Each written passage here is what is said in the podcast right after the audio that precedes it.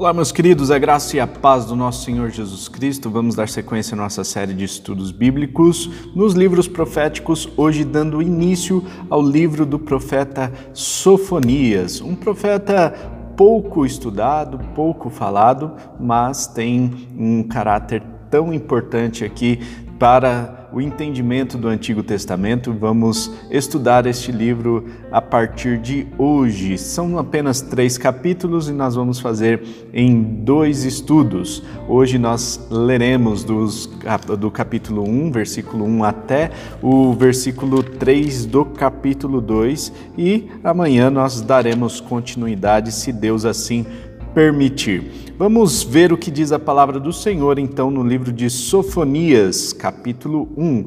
Palavra do Senhor que veio a Sofonias, filho de Cuxi, neto de Gedalias, bisneto de Amarias e trineto de Ezequias, durante o reinado de Josias, filho de Amon, rei de Judá. Destruirei todas as coisas na face da terra.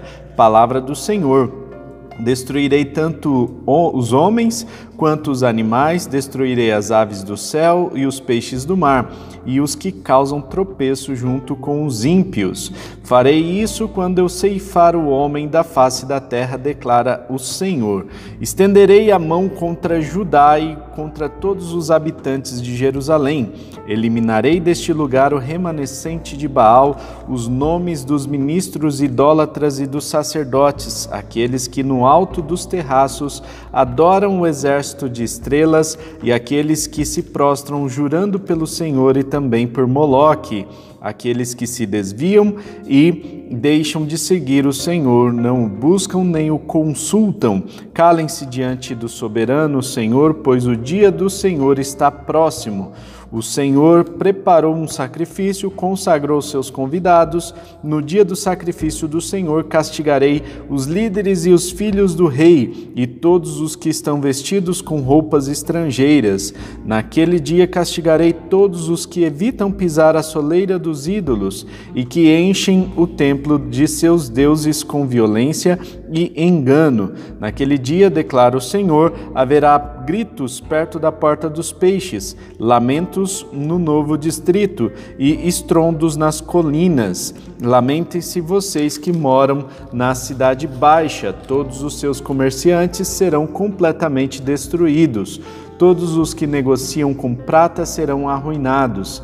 Naquela época, Nessa época, vasculharei Jerusalém com lamparinas e castigarei os complacentes que são como vinho envelhecido deixado com seus resíduos e que pensam: o Senhor nada fará, nem bem nem mal. A riqueza deles será saqueada, suas casas serão demolidas, embora construam novas casas, nelas não morarão, plantarão vinhas, mas o vinho não beberão. O grande dia do Senhor está próximo, está próximo e logo vem. Ouçam, o dia do Senhor será amargo, até os guerreiros gritarão. Aquele dia será um dia de ira, dia de aflição e angústia, dia de sofrimento e ruína, dia de trevas e escuridão, dia de toques de trombeta e gritos de guerra contra as cidades fortificadas e contra as torres elevadas. Trarei aflição aos homens, andarão como se fossem cegos, porque pecaram contra o Senhor. O sangue deles será derramado como poeira, e suas entranhas como lixo. Nem a sua prata nem o seu ouro poderão livrá-los da ira do Senhor do dia da ira do Senhor. No fogo do seu zelo, o mundo inteiro será consumido, pois ele dará fim repentino e todo, a todos os que vivem na terra.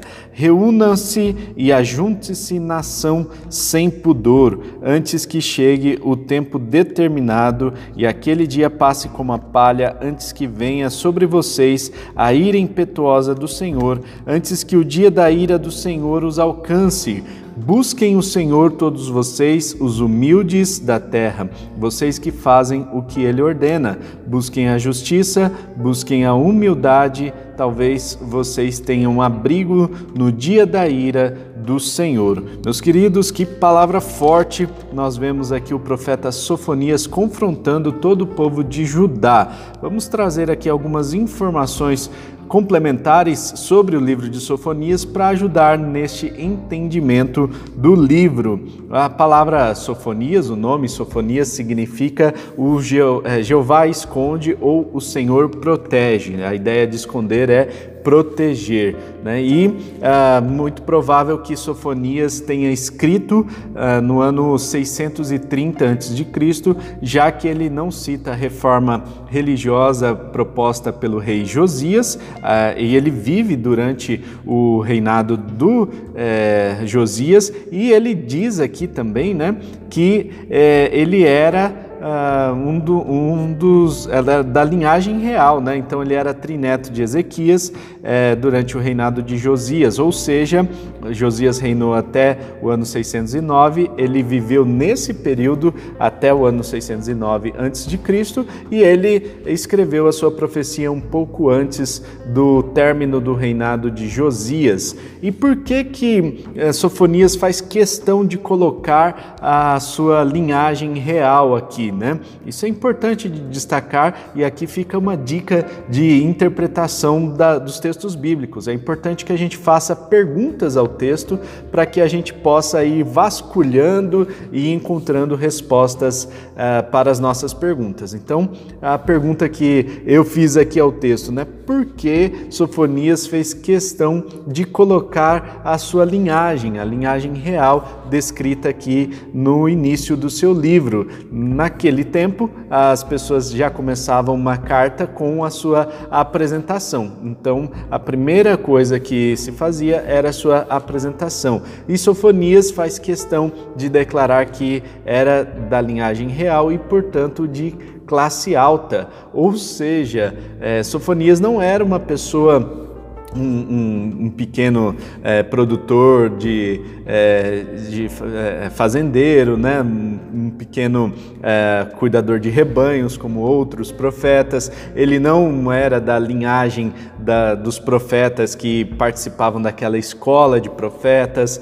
ou seja, né, Sofonias ele vem da linhagem real, ele vem de uma família nobre é, e, portanto, ele tinha bens, riquezas, ele era muito bem é, colocado na sociedade. E por isso, é, Sofonias ele faz aqui uma é, uma apresentação diferente, né? para que a gente também entenda que o Evangelho não é apenas para aquelas pessoas pobres. Né? Tem muita gente que olha para os evangélicos e pensa assim: ah, mas a pessoa é pobrezinha, a pessoa não tem muito o que, é, não tem o que comer, então precisa se apegar a algo e aí se apega à fé. E na verdade, Sofonias vem para contrapor essa ideia para mostrar que o evangelho é, é, também para as pessoas de classe alta. Isso não significa que os ricos não podem ser evangélicos, não podem ser crentes, não podem servir a Deus. Ao contrário, mostra aqui claramente que Sofonias é um bom exemplo de uma pessoa rica e que serviu ao Senhor com o seu dom e o seu dom profético, né?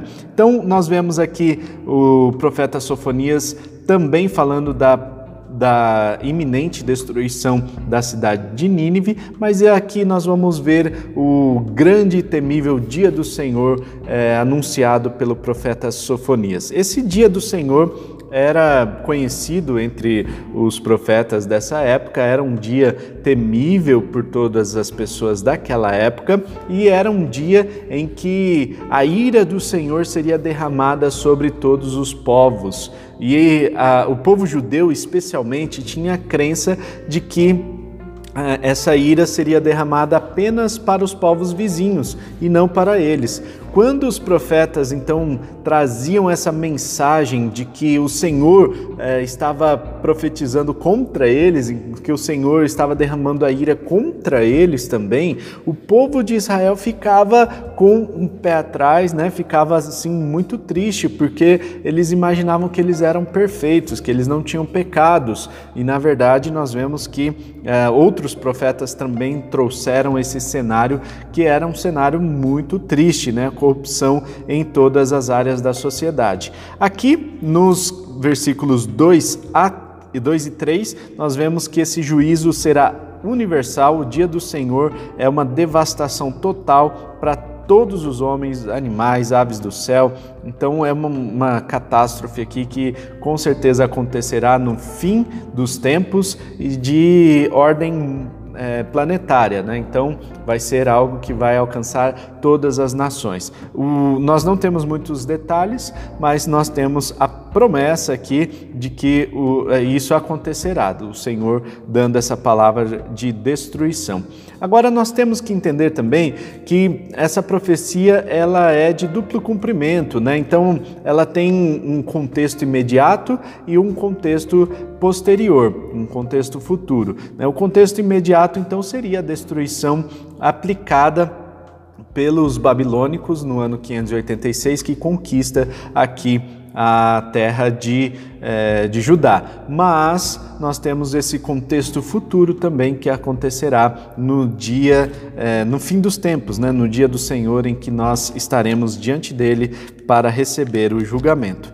Nós vemos aqui, a partir do, dos versículos 4 em diante, nós temos a. Ah, o castigo de Judá, né? Então nós vamos ver o porquê que Deus estava derramando essa ira, porquê que o dia do Senhor alcançaria também o povo de Judá. Nós temos muitas, muitos tipos de idolatrias aqui, né? E uh, alguns deuses citados aqui, o deus Baal, que era o, o deus dos é, dos cananeus, né, do, dos povos cananeus que moravam ali antes mesmo dos israelitas chegarem, e também o deus Moloque, que era um deus amonita que, é, que, é, que era uh, alimentado, né, que era.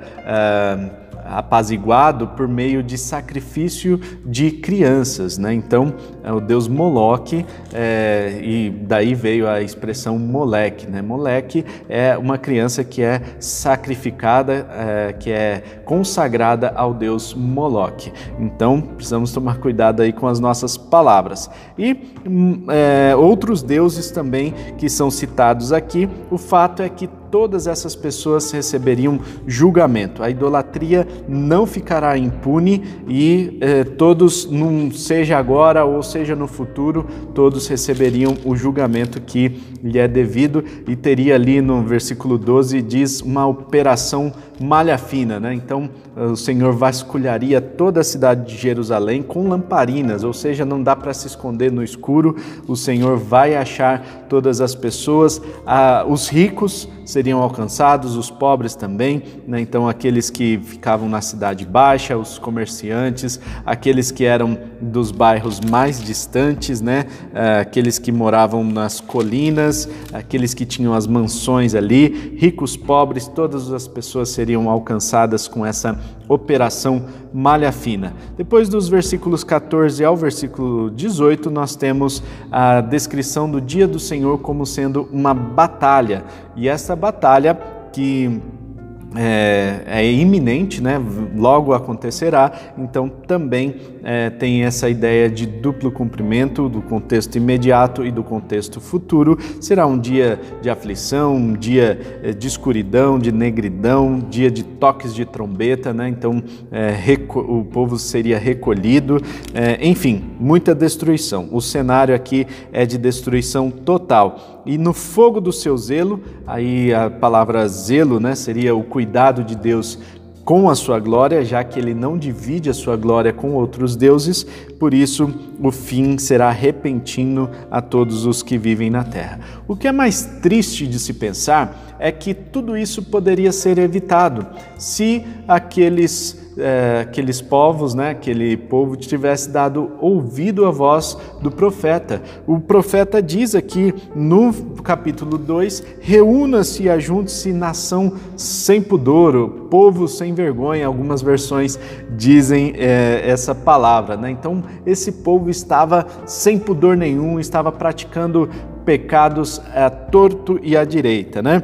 E uh, antes que venha sobre vocês a ira impetuosa do Senhor, antes que o dia da ira do Senhor os alcance, ou seja, o dia da ira do Senhor poderia ter sido postergado, poderia ter não acontecido se eles tivessem obedecido a palavra, tivessem ouvido a palavra do profeta, que diz: Busquem o Senhor todos vocês, os humildes ou os mansos, né? Algumas versões dizem mansos, é, da terra, vocês que fazem o que ele ordena, busquem a justiça, busquem a humildade e, e talvez vocês tenham abrigo no dia da ira do Senhor. Então, três elementos aqui é, importantes para que é, a gente possa ser preservado, né? Aqueles que vivem em obediência à palavra do Senhor serão com certeza preservados. Né? Então, humildade é um dos elementos essenciais, né? A justiça do Senhor, então aquela pessoa que pratica a justiça,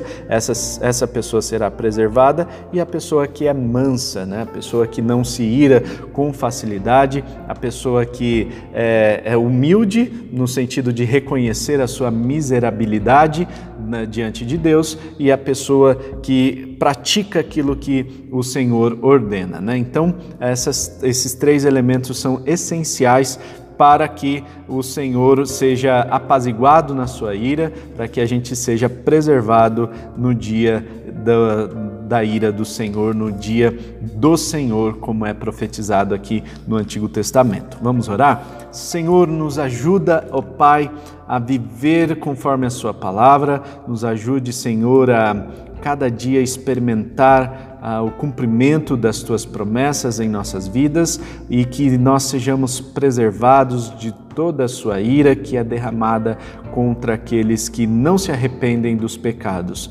Nós nos arrependemos, reconhecemos, ó Deus, que somos pecadores, reconhecemos a nossa miserabilidade diante do Senhor e reconhecemos a necessidade de que o Senhor flua em nós para que tenhamos vida e a tenhamos em abundância. Que no dia de hoje nós possamos experimentar essa graça alcançando as nossas vidas. É o que nós oramos em nome de Jesus. Amém amém. Amém. Não se esqueça de compartilhar esse vídeo e também de fazer aqui um comentário se é, esses devocionais têm falado ao seu coração, tá certo? Um forte abraço, tamo junto, tchau.